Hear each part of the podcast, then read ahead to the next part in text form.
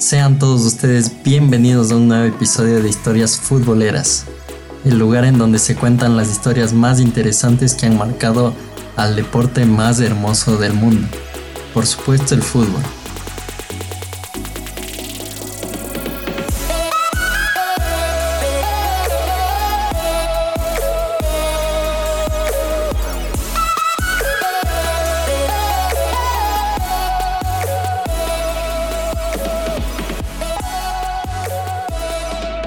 Eh, hemos vuelto, hemos vuelto después de un tiempo eh, de nuevo con las historias. Esta vez vamos a, ya tenemos listas muchas. Entonces este será el primer episodio de muchos que ya están grabados. Así que espero que les guste y que me sigan en donde sea que me estén escuchando. Bueno, yo soy Felipe y soy quien les relatará la historia de hoy. La historia de hoy es sobre uno de los mejores jugadores que ha existido en el mundo del fútbol, el gran Edson Arantes do Nascimento.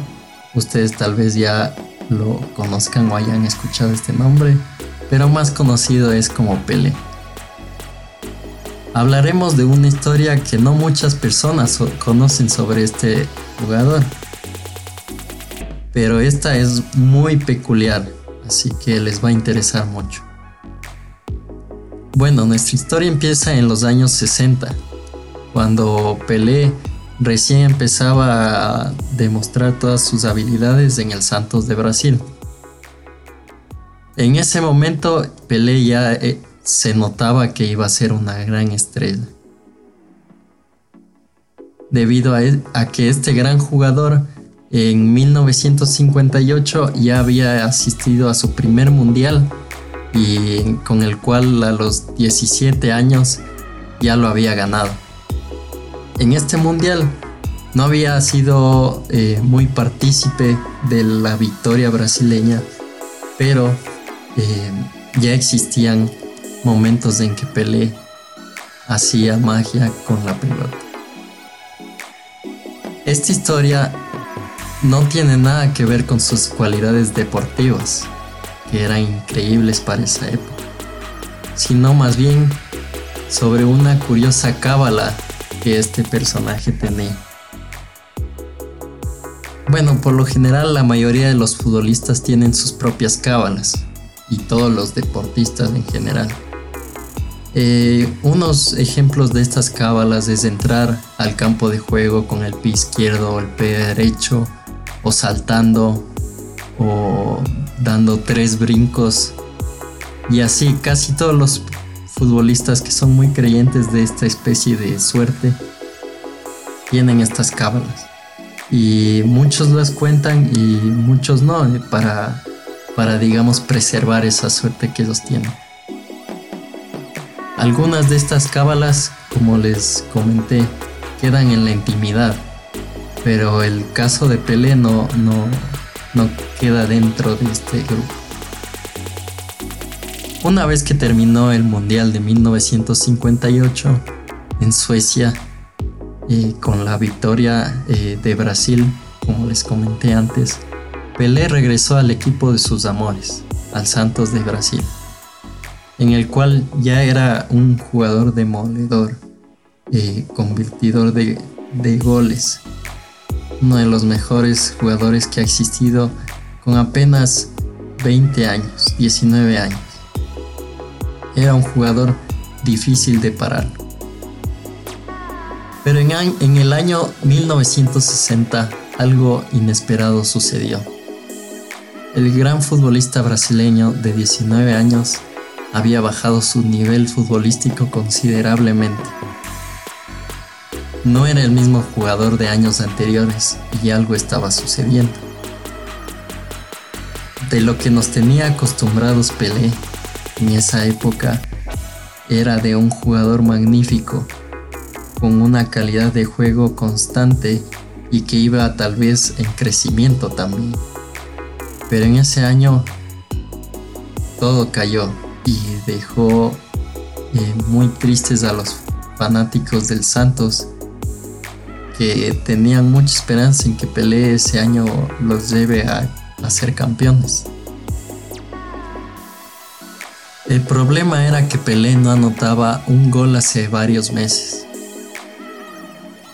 Varios hinchas del Santos adjudicaban esta mala racha a la mala suerte, debido a que muchas de las veces sus tiros al arco terminaban en los palos, o no ingresaban, o, los atajaba el portero.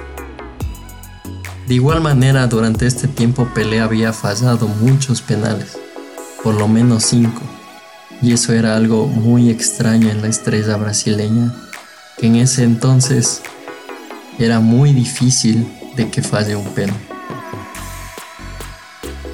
Esta preocupación fue creciendo en los hinchas, luego en el cuerpo técnico y finalmente en la directiva del club. Es por esto que se decidió crear un grupo que iba a investigar la causa de este problema. Pasaron varias semanas y después de un largo análisis junto al jugador, se descubrió la causa de su mala racha, o eso creían en ese tiempo. La teoría que tenían era que al finalizar el último encuentro en donde convirtió su último gol hace ya varios meses, Pelé había regalado la camiseta que utilizaba todos los partidos como amuleto. Es decir, esta camiseta la lavaba y la volvía a utilizar cada vez que jugaba con el Santos. Este era su cábala, su amuleto de la suerte, y sin darse cuenta la había regalado a un fanático. Debido a su gran desempeño, cuando la utilizaba, muchas veces pensó en dejarla ir, y esto fue lo que sucedió.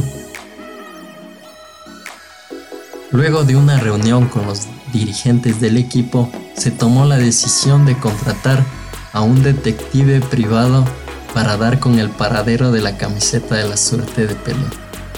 Sí, era un detective privado.